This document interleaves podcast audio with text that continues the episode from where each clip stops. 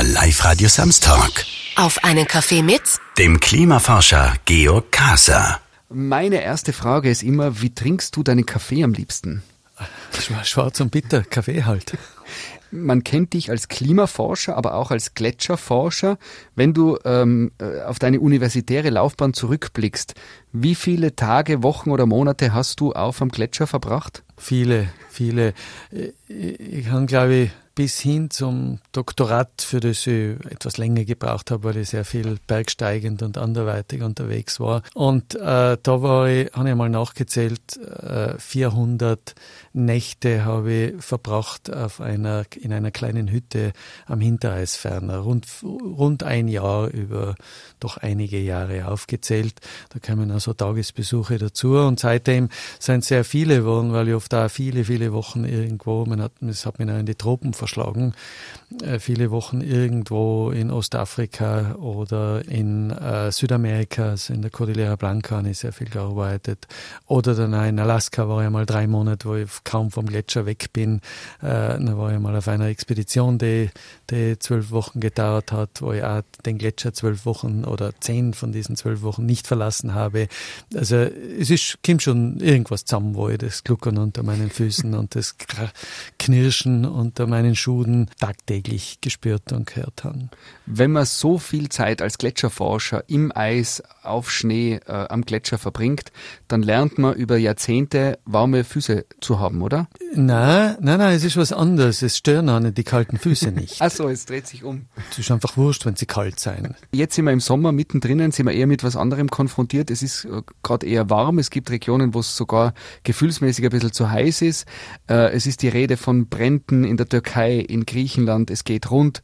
Es hat einen ähm, Klimabericht gegeben, wieder vom Weltklimarat. Also das Klima ist ja jetzt nach zwei Jahren Corona gefühlt wieder zurück und in aller Munde, oder? Ja, und ist auch gut so. Es war ja zuerst viel, über viele Jahrzehnte überhaupt in niemandens Munde, äh, ist dann äh, im Herbst 2018 schon plötzlich in aller Munde gewesen. Es hat mehrere Gründe gegeben. Das eine war wirklich ein, ein schmerzvoller, Hit, äh, sagen wir mal, ein dürre Sommer in Mitteleuropa das äh, hat man halt abgefangen durch, durch sehr viel finanzielle Unterstützung. Aber wenn das irgendwo anders in einem ärmeren Land gewesen wäre, dann wäre das, was in Deutschland und in Frankreich passiert ist und in Belgien, Benelux-Ländern, wäre das als Katastrophe äh, ausgegangen. Äh, es seien in Mitteleuropa damals die ersten, im Sommer 2018, die ersten 40 Grad Messungen geknackt worden. Das hat die Bevölkerung aufmerksam gemacht. Dann ist der 1,5 Grad Bericht als erster Teilbericht Bericht dieses sechsten Berichtezykluses des Weltklimarates erschienen, der sehr klar gezeigt hat, was es heißt 1,5 Grad und dass sie gerade noch erreichbar wären, wenn wir wollen und dass 2,0 Grad um vieles schlimmer wäre. Und dann ist eben aus demselben Sommer heraus in den Herbst herein diese, diese Bekanntheit äh, eines jungen Mädchens in Schweden äh, plötzlich international gehypt sozusagen, der sich einfach hingesetzt hat jeden Freitag vor das Parlament in Schweden und hat gesagt, sie macht einen Schulstreik fürs Klima. Die Greta Thunberg ist damals geboren worden, äh, so in der, in der Öffentlichkeitswahrnehmung. Und das hat äh, zusammen dazu geführt, dass wenigstens in Europa zuerst einmal das Klimathema wirklich in die Medien gekommen ist. Und es hat dann fast kein, am Anfang keine Woche, dann auch keinen Tag mehr gegeben, wo die, wo, sag ich jetzt einfach mal, die Qualitätsmedien nicht äh, irgendwie etwas zum Klimawandel berichtet haben. Und die Fridays for Future, die dann daraus geboren wurden, die haben äh, sehr äh, äh, viel Aufmerksamkeit bekommen, weil sie es auch sehr geschickt aufgezogen haben und auch ihre Leitfigur äh, ja sozusagen ein Geschenk des Himmels ist. Weil wenn es eine normale junge Frau gewesen wäre, die nicht Autistin ist, die hätten es nach zwei Monaten abgeschossen, totgeschossen. Also äh, ihre Stimme totgemacht. Es muss erst jemand aushalten, was auf die eingedroschen worden ist. Und die hält es bis heute durch und lässt sich nicht beirren. Und äh, die Fridays for Future haben sich nie politisieren lassen, nie ideologisch zuordnen lassen oder überhaupt nie in irgendeine ideologische Ecke drängen lassen. Sie haben sich immer berufen auf die Wissenschaft und auf ihre Zukunft. Und beides ist sehr, sehr authentisch und sehr gerechtfertigt.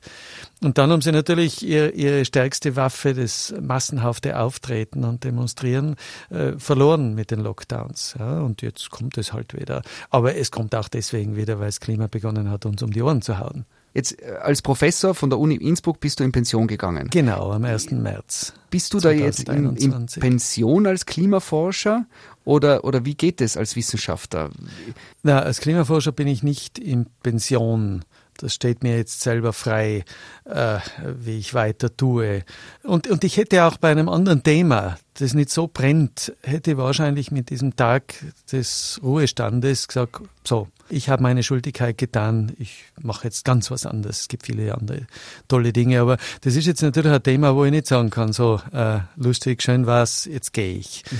Oft hat man es gehört, die Woche ist erschienen der Weltklimabericht. Ja. Da ist sozusagen ein Bericht übers Weltklima.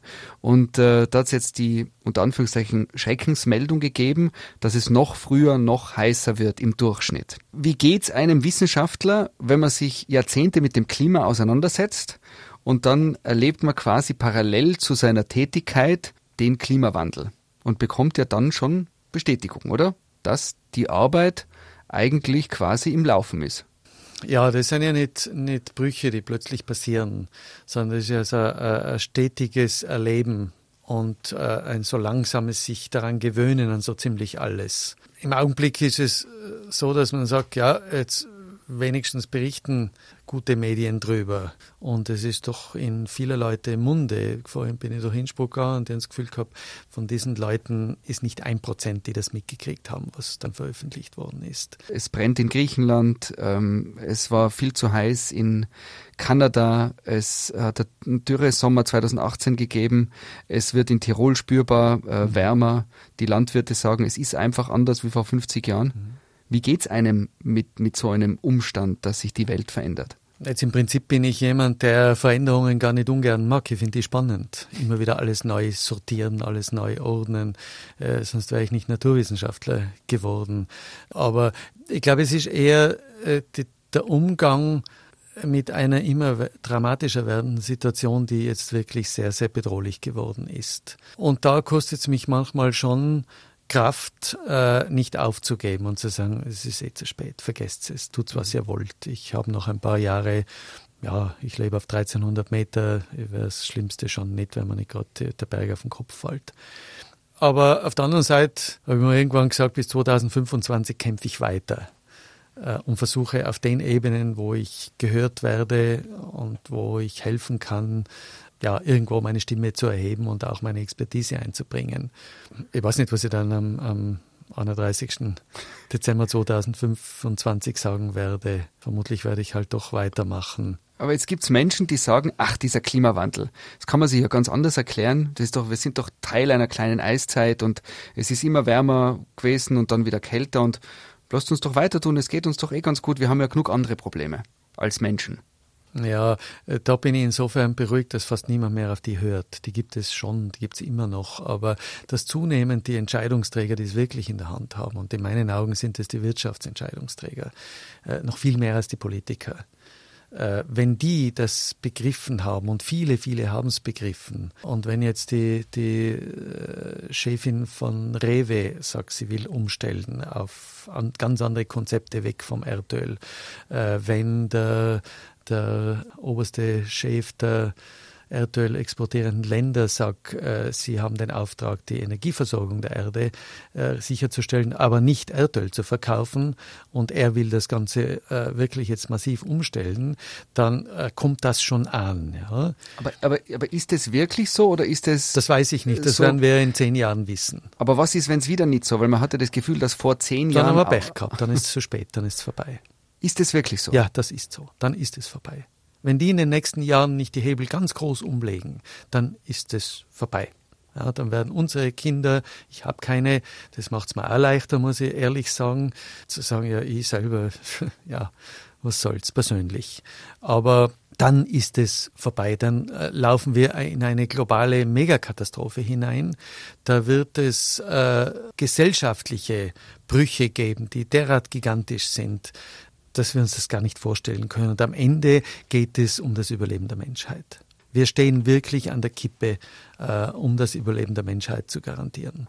Oder zu äh, garantieren können wir es eh nicht, noch zu versuchen, äh, das abzuwenden um sozusagen die negativen Highlights herauszupicken vom äh, Weltklimabericht, der rausgekommen ist äh, diese Woche. Was sind so die Horrorszenarien? Wohin geht's, wenn man nicht jetzt endgültig äh, die Hebel in die Hand nimmt und umlenkt? Was bedeutet das für, äh, ich habe zum Beispiel äh, Kinder ähm, zwischen 5 und 16, was ja. bedeutet das für meine Kinder? Das bedeutet, dass die zunehmend und immer näher vor der Haustür solche Extremereignisse mitkriegen werden. Die werden es auch so mitkriegen. Ja? Auch wenn wir Richtung 1,5 Grad gehen. Man muss sich vorstellen, 1,5 Grad sind 50 Prozent mehr Energie, als wir jetzt schon hineingegeben haben ins, im System. Das geht ja äh, um gigantische Energiemengen, die sich da manifestieren in, in so kleinen Gradbereichen. Äh, wenn wir jetzt knapp über 1 Grad sind, äh, nur mal 50 Prozent draufsetzen, nachher hast du halt entsprechend mehr Energie und da wird es zunehmend äh, Extremereignisse geben, die in unsere Nähe rücken und uns bet äh, betreffen werden. Aber es wird auch äh, landwirtschaftliche äh, Produktionsfelder ganz, ganz stark beeinflussen. Das wird den äh, Weltmarkt der, der Nahrungsmittelbereitstellung sehr, sehr stark betreffen und dann werden wir auch das spüren. Ein Beispiel sind die Weltmeere, die ja fleißig am Versauern sind, äh, mit, mit unvorstellbaren Konsequenzen bereits für die Lebenskreisläufe in den Ozeanen drin. Das ist das CO2, das in der Atmosphäre so stark drinnen ist und ungefähr ganz grob die Hälfte wird ja immer noch von den Ozeanen aufgenommen, gelöst und führen zur Versauerung. Es sind diese Hitzewellen über den Ozeanen, die zu einer Stabilisierung der Schichten führen und damit äh, praktisch jeden Austausch mit der Atmosphäre unterbinden, kein Sauerstoff mehr hinein, wiederum absolut tödlich für viele Gesellschaften in, in diesen Bereichen der Meere drinnen und, und, und. Das sind ja alles Dinge, die unseren globalen, äh, die, unsere globale Ernährung und die dann auch Kettenreaktionen in den Ökosystemen hervorrufen. Das äh, steht also bevor, das haben wir ja schon in einem gewissen Ausmaß. Und wenn wir Richtung 1,5 Grad gehen, was sozusagen das einzig noch irgendwie denkbar Machbare äh, ist, dann wird es um, um vieles verstärkt werden. Und jetzt aber sozusagen konkret, jetzt kann man das naturwissenschaftlich erklären mit, mit Strömungen im Meer und CO2-Ausstoß äh, und Aufnahme. Aber was bedeutet äh, der Klimawandel für eine junge Person, für einen jungen Menschen in Tirol zum Beispiel? Was sind da die Szenarien, was passieren kann, wenn wir unser Leben nicht ändern? Wenn es blöd hergeht, und es kann jetzt schon blöd hergehen, weil wir das Leben nicht geändert haben, aber die Wahrscheinlichkeit wird größer und größer jeden Tag, wo wir den, den, das ganze Wirtschaften und äh, Lebensstile nicht ändern, dann kann so etwas passieren über Tirol, wie es in, in Zentralchina passiert ist, wo innerhalb von 24 Stunden fast 700 Millimeter 700 Liter pro Quadratmeter, 70 Zentimeter Wasser aus einem Niederschlagsereignis herausgefallen sind. Das war zweieinhalb Mal mehr, als je vorher da drüben gemessen wurde. Und die messen sehr, sehr lange schon, weil das landwirtschaftlich in China immer schon unter den Kaisern schon ein Thema war. Die messen viel länger zum Teil wie mir. Bisher hatten sie 220 Zentimeter in 24 Stunden. Jetzt haben sie fast 700 gekriegt. Wir wissen nicht, was passiert ist, weil das unter Verschluss ist. Wenn ich mir jetzt in Tirol vorstelle, dass ein doppelt so starkes oder zweieinhalb so starkes Ereignis als das maximal je aufgetretene an Niederschlag stattfindet, dann wird Tirol am nächsten Tag anders ausschauen. Und es wird viele, viele Opfer geben und es wird vieles nicht mehr wieder aufbaubar sein. Das ist nicht, dass dann ein paar Keller unter Wasser stehen, irgendwo herunten im Inntal, sondern da werden viele, viele Berghänge in Bewegung kommen. Das wünsche ich nicht, aber wir werden wahrscheinlich das Ruder nicht herumreißen, wenn wir nicht solche Watschen in wirklich unmittelbarer Nähe kriegen zu den Zentren, äh, in denen die Hebelumleger äh, sitzen und es in der Hand haben zu tun. Was sind denn jetzt, was den Klimawandel betrifft, wirklich so die Highlights, die wir in den letzten Monaten und Jahren gehabt haben? Können wir die nochmal kurz in Erinnerung rufen? Weil es ist ja erstaunlich, jetzt zum Beispiel diese Hitze in Kanada, da ist man wirklich erschrocken, mhm. wie heiß es dort plötzlich war, mhm. ist aber eigentlich schon wieder so ein bisschen in Vergessenheit mhm. geraten. Mhm. Könntest du noch mal kurz so zusammenfassen, was sind denn so die Topseller im Klimawandel weltweit? Ja, viele dieser Topseller sind eben für uns nicht sichtbar, die sind nur messtechnisch erfassbar. Das sind diese Hitzewellen in den Ozeanen drinnen. Äh, also da geht es gar nicht ums für uns fühlbare Klima, sondern das ist im Meer. Sozusagen. Das ist im Meer, in den obersten paar hundert Metern dieser, dieser Meere, dieser tropischen Meere und auch subtropischen vor allen Dingen Meere, wo über Flächen wie Tirol und größer Hitzewellen entstanden sind und, und damit äh, der Sauerstoff, die Sauerstoffzufuhr unterbunden worden ist über lange Zeiten und das Meer darunter tot ist. Und das sind sehr, sehr fischreiche oder lebensreiche Meere, die da einfach großes Absterben verursachen. Ein Seller, der nie ge gesellt worden ist, war äh, ein 14, eine 14-tägige, glaube ich, Trockenperiode. Das ist jetzt schon zehn Jahre oder sowas her. Irgendwo auch wieder Fläche x-mal Tirol im Amazonas-Urwald, der dann einfach abgestorben ist. Und der Amazonas-Urwald ist so plakativ gesprochen ein, ein Relikt aus der Eiszeit. Den kann ich nicht wieder hochziehen ziehen. Da brauche ich eine neue Eiszeit und muss alles wieder von vorne beginnen. wenn er weg ist, ist er weg. Und das ist nicht nur der Bolsonaro, das sind auch bereits äh, solche Hotspots der, der Klimaextreme, die solche Dinge machen. Ein Extremereignis war im letzten Jahr 2020, wo von Jänner bis Juni oder Juli, ihr müsst jetzt nochmal nachschauen, jedes Monatsmittel Temperaturmonatsmittel in Nordostsibirien, auch auf einer gigantisch großen Fläche, acht Grad über dem, bis, über dem äh, bisherigen Durchschnitt gelegen war. Also im Jänner ist es gleich, ob ich minus 56 kann oder, oder minus 48, ist fast gleich. Aber wenn es dann in den März, April hineingeht, dann sind es Temperaturen, die unvorstellbar höher sind als äh, alles, was bisher gesehen worden ist dort. Und das hat zu wahnsinnigen Verdunstungsprozessen, Austrocknungen, Waldbränden geführt, die, auch die jetzigen Waldbrände, es gibt ja riesige Flächen in Sibirien, die brennen. Das ist natürlich schon etwas, wo die Vorbereitung im vorigen Sommer war, wo einfach die Böden ausgetrocknet sind. Und es hat halt natürlich viel Permafrostschmelzen gegeben. Und irgendwie äh, haben wir es messtechnisch noch nicht ganz im Griff zu sagen, wie viel da Methangas entwichen ist. Aber der Methangas, die Methangaskurve steigt in der Atmosphäre sehr, sehr stark an auch. Irgendwie hat man das Gefühl, ähm, dass Corona uns ja gezeigt hat, es würde ja ganz, ganz viel gehen, was man sich vorher nie im Leben vorstellen mhm. hätte können. Mhm. Plötzlich war es still. Die Vögel haben laut gezwitschert. Mhm. Die Rehe und Füchse sind wieder nahe ins Stadtgebiet gekommen in Innsbruck. Und hat man das Gefühl gehabt, okay, eigentlich das, was die Greta Thunberg davor gefordert hat, irgendwie gemeinsam mit dem Arnold Schwarzenegger, das hat sich irgendwie eh ganz schlüssig angefühlt. Dann ist Corona wieder in Vergessenheit geraten, äh, letzten Sommer, und es ist ganz schnell wieder zurückgekommen. Mhm. Dass der Mensch einfach konsumieren will, herumfahren will, mhm. sich's gut gehen lassen in unserem, in unserem Wertesystem. Und eigentlich habe ich das Gefühl, es ist fast ein bisschen schlimmer wieder wie davor. Gibt's irgendwas, wo der Mensch jetzt schon besser worden ist? Im Verbrauchen, im Ressourcen weglöten? Der Mensch offenbar nicht, weil man hört jetzt die, die Wachstumszahlen in der Wirtschaft und im Handel und überall, die schießen nach oben. Ich glaube, dass viele Einzelpersonen sehr wohl das einiges und vieles auch Gutes mitgenommen haben.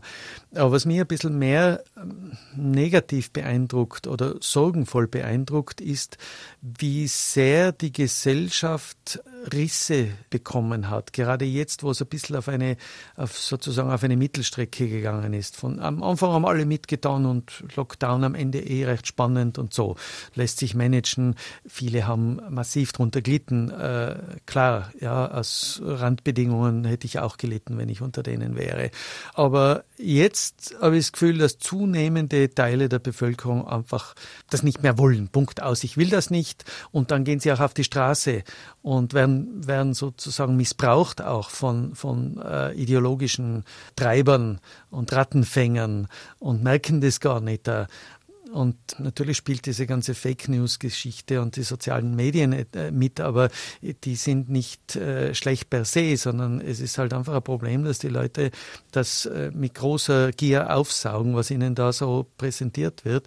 Und das macht mir eigentlich größere Sorge, weil die Anforderungen an die Gesellschaft, diese Schritte mitzutragen, die notwendig sein werden, nur 1,5 Grad unser Klimasystem zu erwärmen und nicht mehr. Die werden um so vieles mehr die Gesellschaft strapazieren. als jetzt die Nasenbohrertests und die Impfungen und, und, und die Masken und so da wird das alles als äh, lächerlich dastehen am Ende, diese Kleinigkeiten. Aber wenn ich sehe, wie groß das manche äh, schon aufgebauscht wird und zu gesellschaftlichen Brüchen führt, dann ist das schon etwas, was mit großer Sorge zu betrachten ist. Und da müssen Entscheidungsträger, ja, halt je früher, desto besser und je äh, bewusster und, und wissenschaftsgestützter und äh, sachorientierter sie arbeiten, umso eher werden sie eine Chance haben, aber es wird nicht problemlos gehen. Jetzt ein, ein Satz, den man ganz oft hört, wenn es um Klimawandel geht, ist, ja, ja, jetzt was, was tun die Amerikaner, was tun die Chinesen, was tun die großen Nationen dieser Erde, was sollen wir da im kleinen Österreich denn groß ändern? Das ist ja eh nur ein Reiskorn und bringt doch eh nichts. Und dann habe ich als Mensch das Gefühl, mei, aber feiner und lustiger ist eigentlich so das Gegenteil von nachhaltig sein. Was ist mit diesem Argument, dass zuerst müssen mal die Großen was ändern, bevor wir anfangen? Ja, das ist natürlich Nonsens, äh, äh, dieses Argument und, und greift nicht. Das ist also irgendetwas, was populistisch immer wieder gebracht wird. Pro Kopf hat Österreich so einen immens viel höheren Ausstoß, als es jeder Chinese hat oder wenn, wenn China in kleine Österreichs aufgeteilt würde, dann wären all diese kleinen Österreichs nur kleine Spieler im Ganzen und kleine Emittenten. Das ist also wirklich äh, etwas, worum man die Relationen richtig sehen muss. Auf der anderen Seite hat halt äh, Österreich den Reichtum, sich wirklich äh, gesellschaftliche Transformationsschritte leisten zu können. Die muss man sich leisten können, dass ich Geld in die Hand nehme und das eine oder andere mache, wie zum Beispiel, dass ich die die Häuser saniere, dass ich äh, da Heizungssysteme installiere, das vermag sich der Einzelne nicht. Das muss also Österreich als reiches Land in Summe machen. Und, und, und, da gibt es viele Beispiele.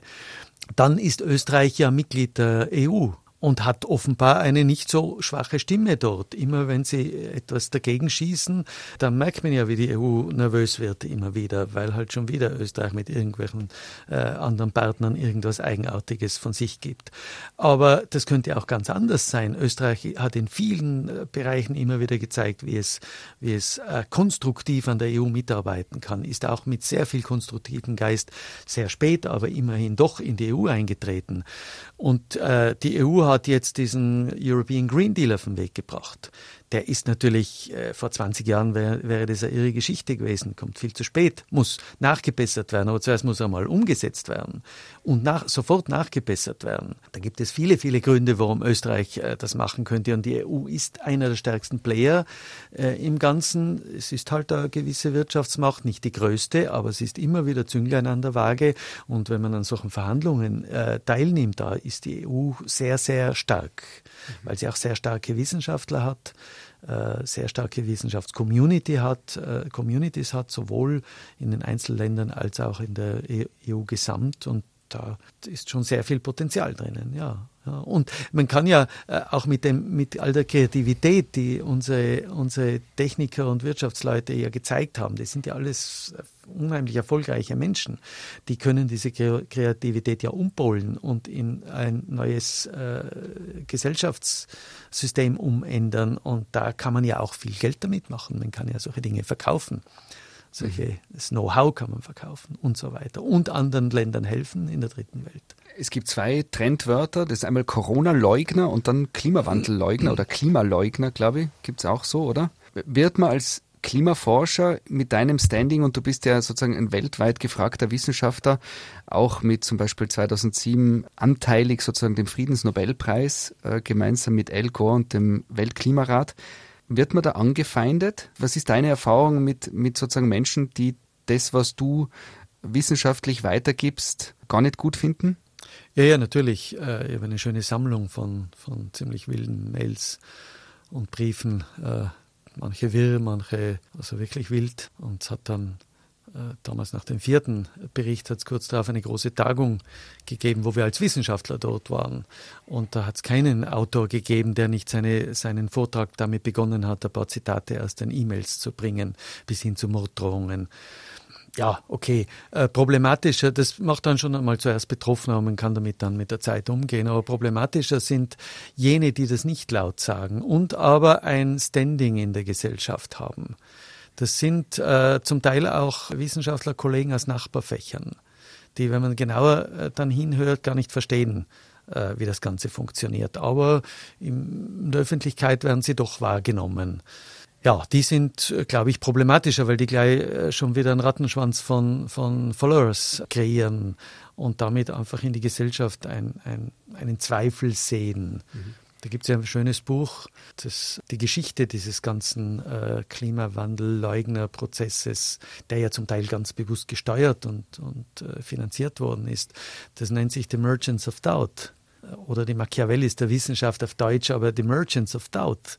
Die haben also wirklich, das sind die Händler des Zweifels oder die, die Vertreter des Zweifels. Und das ist fantastisch zu lesen dieses Buch, das, das wirklich faktenbasiert, äh, einer Wissenschaft, zwei Wissenschaftshistoriker haben das gemacht. Das ist äh, erhellend zu lesen. Ja. Ich würde mir ja so sehr wünschen, dass du total Unrecht hast. Mit deiner wissenschaftlichen Arbeit. Ja, natürlich mag man als Wissenschaftler oder überhaupt als Mensch nicht Unrecht haben, aber ab, in dem ab, Fall würde ich mir das auch wünschen. Ja. Das ist ja irgendwie so, man hätte ja eben so diese Sehnsucht, dass es irgendwann dann doch, dass man draufkommt, mhm. okay, das CO2 und das ganze Durcheinander mit diesem zu viel und zu wenig, mhm. es gibt dann doch irgendwo ein Loch und dann saugt es da rein und dann ist es vorbei mhm. und dann ist es wieder gut und wir können uns wieder um unsere eigentlichen Probleme kümmern. Ja, da haben wir was gemeinsam. Den Wunsch äh, beim Einschlafen, äh, den Wunsch zu, zu irgendwie artikulieren, zu sagen, ich wach morgen auf und das war alles irgendwie ein schlechter Traum. Mhm. Ja, das habe ich natürlich schon auch, ja. Ich habe mit äh, Landwirten, mit, äh, mit Bäuerinnen und Bauern gesprochen in den letzten Jahren immer wieder und da ist ganz spannend, da gibt's äh, äh, welche, die auf die 80, 90 zugehen, die einfach sagen, sie stellen einfach massive Unterschiede fest in dem, wie sie wirtschaften, in dem, wie Schädlinge äh, aufkommen, in dem, wie mhm. Pflanz und Tier reagiert bei uns auf den Weiden, auf den Almen mhm. und so weiter. Wo die sagen, ich kann es mir nicht erklären und ich weiß es nicht, aber es ist eindeutig zu spüren, der Klimawandel. Ja, das ist natürlich jetzt äh, etwas nicht ganz Einfaches, weil gerade bei solchen komplexen Dingen wie Berglandwirtschaft zum Beispiel oder Ökosysteme, äh, da gibt es mehrere Möglichkeiten. Wir haben mal eine Studie gemacht zusammen mit Sozialwissenschaftlern, wo es um die Wasserverfügbarkeit und den Wasserbedarf in einem Einzugsgebiet in der Cordillera Blanca gegangen ist. Und die haben die Bauern interviewt. Und je mehr man da irgendwo hineingegraben hat, ist man draufgekommen, dass alles, was sie dem Klimawandel zuschreiben, und das tun ja die, die sogenannten Drittweltländer sehr gerne, weil das heißt gleichzeitig, ihr erste Welt habt Schuld. Ja, das ist eine sehr willkommene Geschichte. Und dass das nicht hält. Das Problem war, dass die von ihren äh, circa 60 verschiedenen Kartoffelarten, die sie traditionell angebaut haben auf ihren Feldern rundherum, jeder Bauer hatte diese Anzahl von verschiedenen Kartoffelarten, sind sie auf zwei umgestiegen. Und die beide kommen von Monsanto. Und die kommen so, dass sie nicht wieder eingesetzt werden können. Da können, kann man keine Keimlinge, äh, Keimlinge draus machen, muss man im nächsten Jahr wieder von denen was kaufen. Es kommen auch die Spritzmittel von äh, Monsanto jetzt subsumiert, äh, Pestizide, Fungizide, was auch immer. Aber es kommen keine Schutzmasken dazu. Es kommt nur die Pumpe dazu und der Sprüher. Und äh, das verdrängen sie. Ja. Das ist im ersten Moment besser verkaufbar, aber einmal eine kleine Variabilität in der Witterung. Und das sind die ersten Nieselregen bereits, sagen wir drauf kommen. Die haben einen eigenen Namen. Und die sind halt manchmal 14 Tage später, manchmal einen Monat früher. Und wenn das so verschoben wird, hat das bei den 60 Sorten nichts ausgemacht, nicht merkbar. Weil es einfach diversifiziert irgendwo alles immer abgefangen wurde. Jetzt, wenn diese zwei Sorten gerade äh, das nicht vertragen, dann steht der Bauer da und hat nichts in dem Jahr. Also ich will damit nur sagen, es gibt äh, sehr viele Gründe, die natürlich schon alle in unserem Wirtschaften und in unserem Tun und, und sich wieder äh, zurückfokussieren lassen auf unsere freie Marktwirtschaft. Aber jetzt Klimawandel muss es nicht unbedingt sein. Aber natürlich ist der, wenn man es richtig analysiert, sichtbar.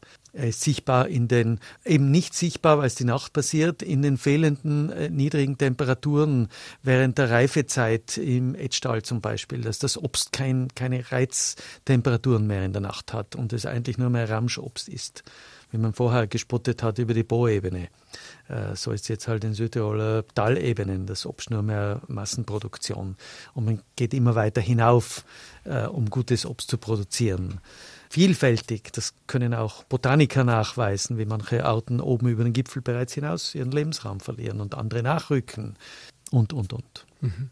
Jetzt weiß ich nicht, bist du eigentlich der, den man fragen kann, was kann jeder Einzelne tun, um etwas zu ändern, damit es nicht so schlimm wird mit dem Klimawandel? Naja, ich bin jetzt sicher nicht der, der sagt, äh, du darfst jetzt das und das nicht mehr tun. Meine Antwort auf diese Standardfrage, die ich seit vielen Jahren schon immer wieder bei jedem Vortrag äh, kriege, ist die, du musst selber schauen. Ähm, es ist heute leicht genug zu sehen, wo verursache ich CO2-Emissionen. Das musst du dir in deinem Leben anschauen und musst schauen, wo kann ich das verhindern, wo kann ich das reduzieren. Aber noch viel wichtiger ist es zu begreifen, was das bedeutet, eben auch für deine Kinder und im weitesten Sinne äh, politisch, gesellschaftspolitisch aktiv werden, die Entscheidungsträger unter Druck setzen. Das ist, was jeder Einzelne mit vielen anderen zusammen tun kann. Und das ist, glaube ich, im Augenblick das Wichtigste. Ja. Ich habe einen Freund in Griechenland, äh, der ist halber Österreicher, halber Grieche. Der hat un unzählige Bekannte, denen hat es in der Nähe von Athen einfach die Hütten weggebrannt. Das muss man sich vorstellen. Das ist jetzt vielleicht, äh, in, in Tirol hat es jetzt vor kurzem wieder Murenabgänge gegeben, wo doch auch Autos einfach schwer beschädigt worden sind. Aber wenn es so einfach Häuser, nicht nur zehn, sondern hunderte Häuser wegbrennt, mhm. ist das schon was ganz Existenzielles. Mhm. Und da kommt ja sehr wahrscheinlich auch nicht die Haftpflichtversicherung her und sagt, mhm. okay, wir zahlen euch dann dafür ein paar hunderttausend Euro. Liege ich richtig, dass irgendwie das Gefühl, der Mensch braucht erst das Drama, damit sich dann vielleicht irgendwas ändert? Offenbar. Ist ja, hätten sie uns ja. ja schon vor 20 Jahren zugehört. Aber hast du kanadische Wissenschaftler, die dir nach dieser Rekordhitze, wo wirklich reinweise Mensch und Tier gestorben ist aufgrund mhm. der Hitze, hast du dort das Gefühl, berichten dir die, dass die, die sich dort etwas ändert? Also über das haben wir jetzt noch nicht geredet, weil das äh, ja immer mit einer gewissen Verzögerung kommt. Ja. Aber ich bin gerade äh, mit einer, mit einer griechischen äh, Kollegin in Kontakt, in einer kleinen Gruppe, die wiederum ein Schreibteam in einem Kapitel dieses Weltklimaberichtes ist. Und sie sagt, sie selber sei in Sicherheit, weil sie gerade in irgendeinem Ferienhaus sitzt, äh, westlich von Athen am Meer. Aber also es ist schon wahnsinnig dramatisch, was da passiert. Ja. Wobei ich, ich möchte, mich würde interessieren, wie viele Hitzetote jetzt Griechenland haben wird, unabhängig vom Feuer. Weil das ist unmittelbar Klimawandel. Das Feuer ist ja, heute gibt es ein schönes Video in den italienischen Medien, wo man einen Feuerbrandstifter äh, mit einer versteckten Kamera äh, gefilmt hat. Ein Bauer, ein Viehbauer irgendwo in Kalabrien, der, der einfach hinausgeht und seine Felder anzündet und wie das sofort äh, explodiert und außer Rand und Band gerät und der ist natürlich sofort verhaftet worden. Behauptet, ungefähr 60 Prozent sind gelegte Feuer.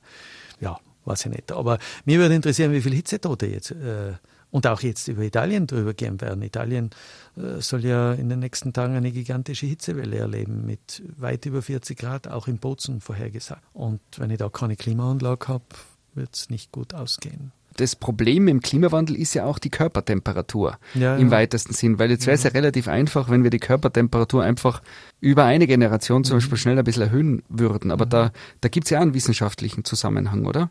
Ja, da gibt es einfach einen, einen, äh, ganz einfachen physikalischen Zusammenhang.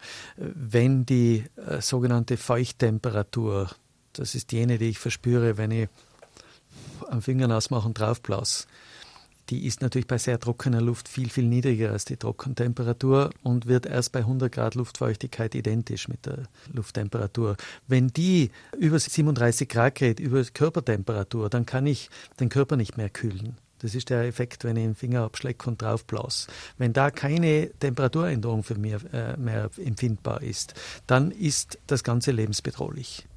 Das heißt, etwas über 37 Grad und 100 Prozent Feuchte ist letal.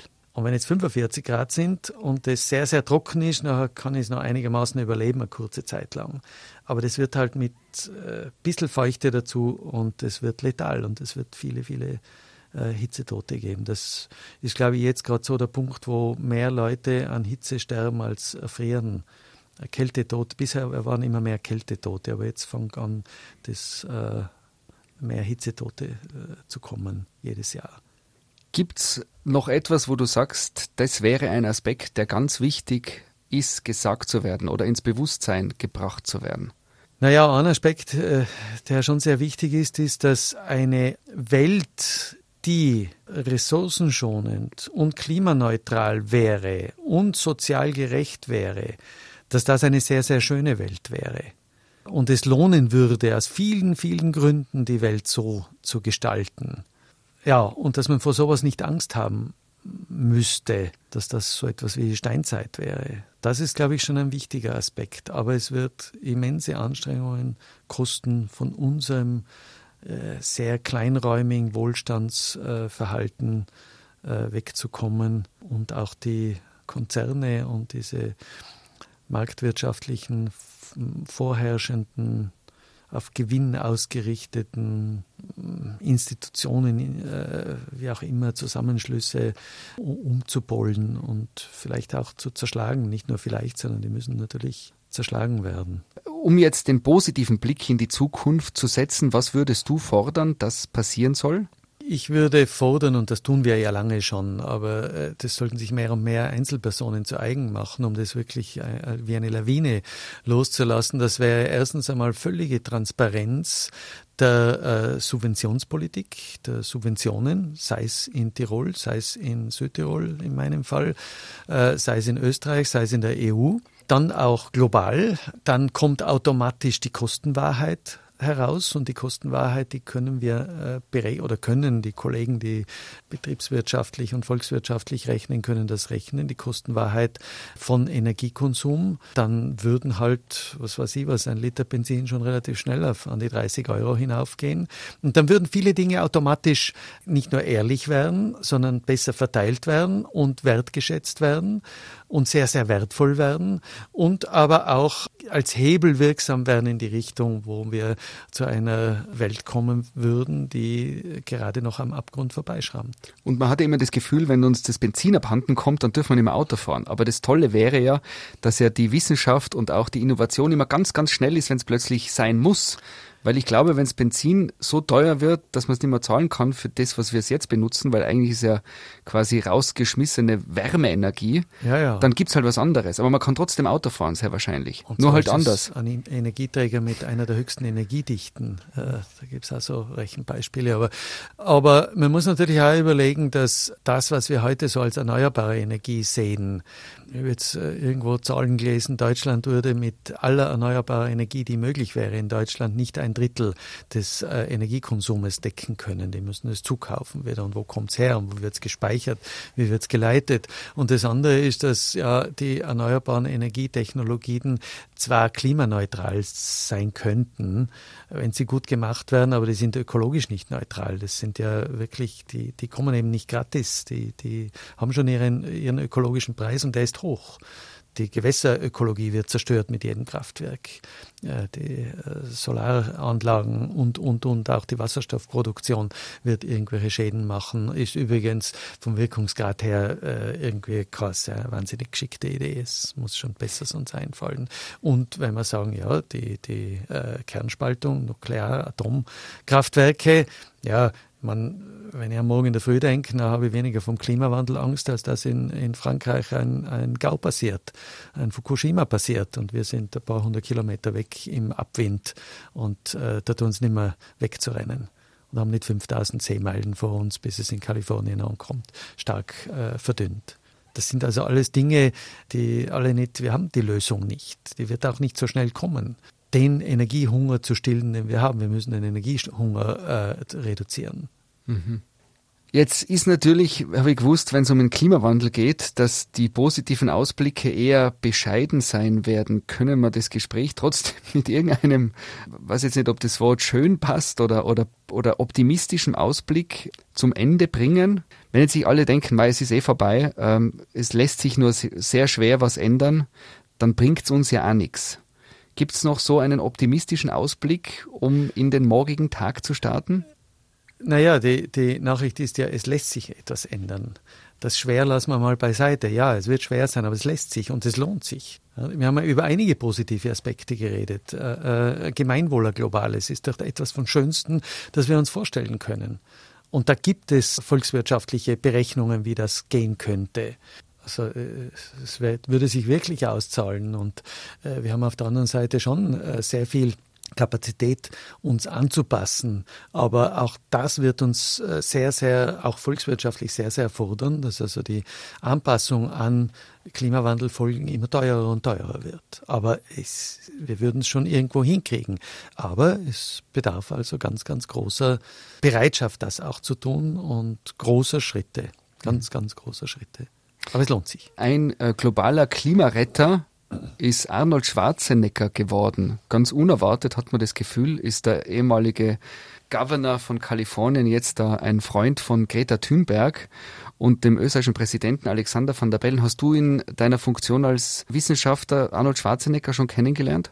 Nein, ich habe ihn nicht kennengelernt, aber unerwartet ist das nicht. Ich meine, er ist ja erstens äh, bei weitem nicht so dumm, wie er in manchen Filmen äh, sich gibt. Äh, das ist ja ein blitzintelligenter Mensch, sonst wäre er nicht Governor geworden in Kalifornien. Und Kalifornien ist ein Hotspot des Klimawandels. Die leiden lange schon darunter. Es ist nur die Bevölkerungsdichte nicht sehr groß und sie sind eine Hightech-Nation. Äh, aber äh, sie sind als achtgrößte Volkswirtschaft der Erde. Äh, wenn man sie herausnehmen würde aus der USA, dann wären es die achtgrößte Volkswirtschaft der Erde. Oder war vor ein paar Jahren so. Da hat er natürlich schon gespürt, dass da etwas, äh, das brennt ja lange schon, Kalifornien, das ist ja nicht neu. Und die haben Hitzerekorde und Dürrerekorde und äh, Starkniederschläge. Und er hat es halt da konsequent gemacht. Das ist schon seine Persönlichkeit. Er hat seine, weiß nicht, 20 äh, Hammer-Auto, die er besessen hatte, hat er weggegeben. ja. Und zwar so, dass das die Welt gesehen hat. Er hat sich äh, Elektroautos gekauft oder Vielleicht hat eins, wenn er ganz konsequent wäre. Und er setzt seine Stimme ein, so wie es El Gore ja auch gemacht hat oder vielleicht im Hintergrund immer noch macht. Er setzt seine Stimme sehr, sehr stark ein für etwas, wo er überzeugt ist, dass es richtig ist. Das ist schon ganz, ganz toll äh, ob solche Summits äh, recht viel mehr als ein bisschen ein, zwei Tage Aufmerksamkeit erreichen, wenn nicht im Hintergrund wirklich an, der, an den Hebeln sitzende Entscheidungsträger sich äh, committen, sich verpflichten, etwas zu tun und sich vom äh, Arnold Schwarzenegger überzeugen lassen und noch ein paar anderen, dann äh, ist es heiße Luft sozusagen. Aber ich vermute, dass da im Hintergrund schon einiges in Gang ist, wenn die Welt Weltwirtschaftsforum in Davos, wenn man da hingehört hat, da ist einiges in Bewegung gekommen. Nur es ist noch nicht sichtbar, es ist noch nicht im Tun angekommen. Noch eine kurze Frage. Du hast gesagt, bis 2025, obwohl du eigentlich schon sozusagen äh, teilweise in Pension bist, kämpfst du noch weiter für die Sache. Ähm, du brennst für eine Veränderung im Sinne eines guten Klimawandels. Wenn die Fee vorbeikommt und du darfst da was wünschen, quasi den ersten Tag nach 2025. Wie soll die Welt ausschauen? Wir träumen kurz, machen die Augen zu, sitzen entweder in Südtirol oder in Nordtirol irgendwo, wo es dir gefällt. Dann wäre es auf der einen Seite entweder die Möglichkeit, dass ich erwache und es war als ein böser Traum, oder ich kann dann sagen, äh, in den letzten zehn, äh, seit dem 10. August 2021 bis zum 31. Dezember 2025 hat sich die Welt massiv verändert und stößt nur mehr global äh, kollektiv nur mehr 30 Prozent äh, der, der, Emissionen äh, aus oder ja, an CO2 und äh, Methangas und Lachgas und solchen Dingen aus. Dann würde ich sagen, es hat sich gelohnt. Vielleicht hat es sich auch gelohnt, wenn es nicht ganz so. Aber wo sind die Veränderungen passiert? In den Wirtschaftssystemen. Also da geht es schon ums Konsumieren es geht ums Konsumieren und es geht um die, den Ressourcenverbrauch und es geht um den Energieverbrauch. Normalerweise höre ich diese Gespräche, wo es eher um, äh, um lockerere Themen geht, immer auf mit so, ja, was, was wünscht man dem Gast, der gerade da ist. Dem Jubilar. oder so. Das Pfeifen, ja. das er noch lange raucht. Was wünscht man Klimaforscher? Dass man wenigstens jetzt gehört wird. Auf verantwortlicher Seite. Mhm. Ja und endlich diese ganzen äh, Blockierereien aufgibt und glaubt, man kann noch irgendetwas für sich in, in, in Sicherheit bringen. Dass all diese starken Seilschaften, die es gibt, dass die sagen, ja, wir sind stark und wir reißen den Hebel herum. Vielen Dank für den gemeinsamen Kaffee und alles, alles Gute. Danke für den Kaffee. Ebenfalls alles Gute. Das war Auf einen Kaffee mit dem Klimaforscher Georg Kaser. Der Live-Radio Samstag mit Sebastian Possart. Weitere Podcast-Folgen hier auf www.liveradio.tirol.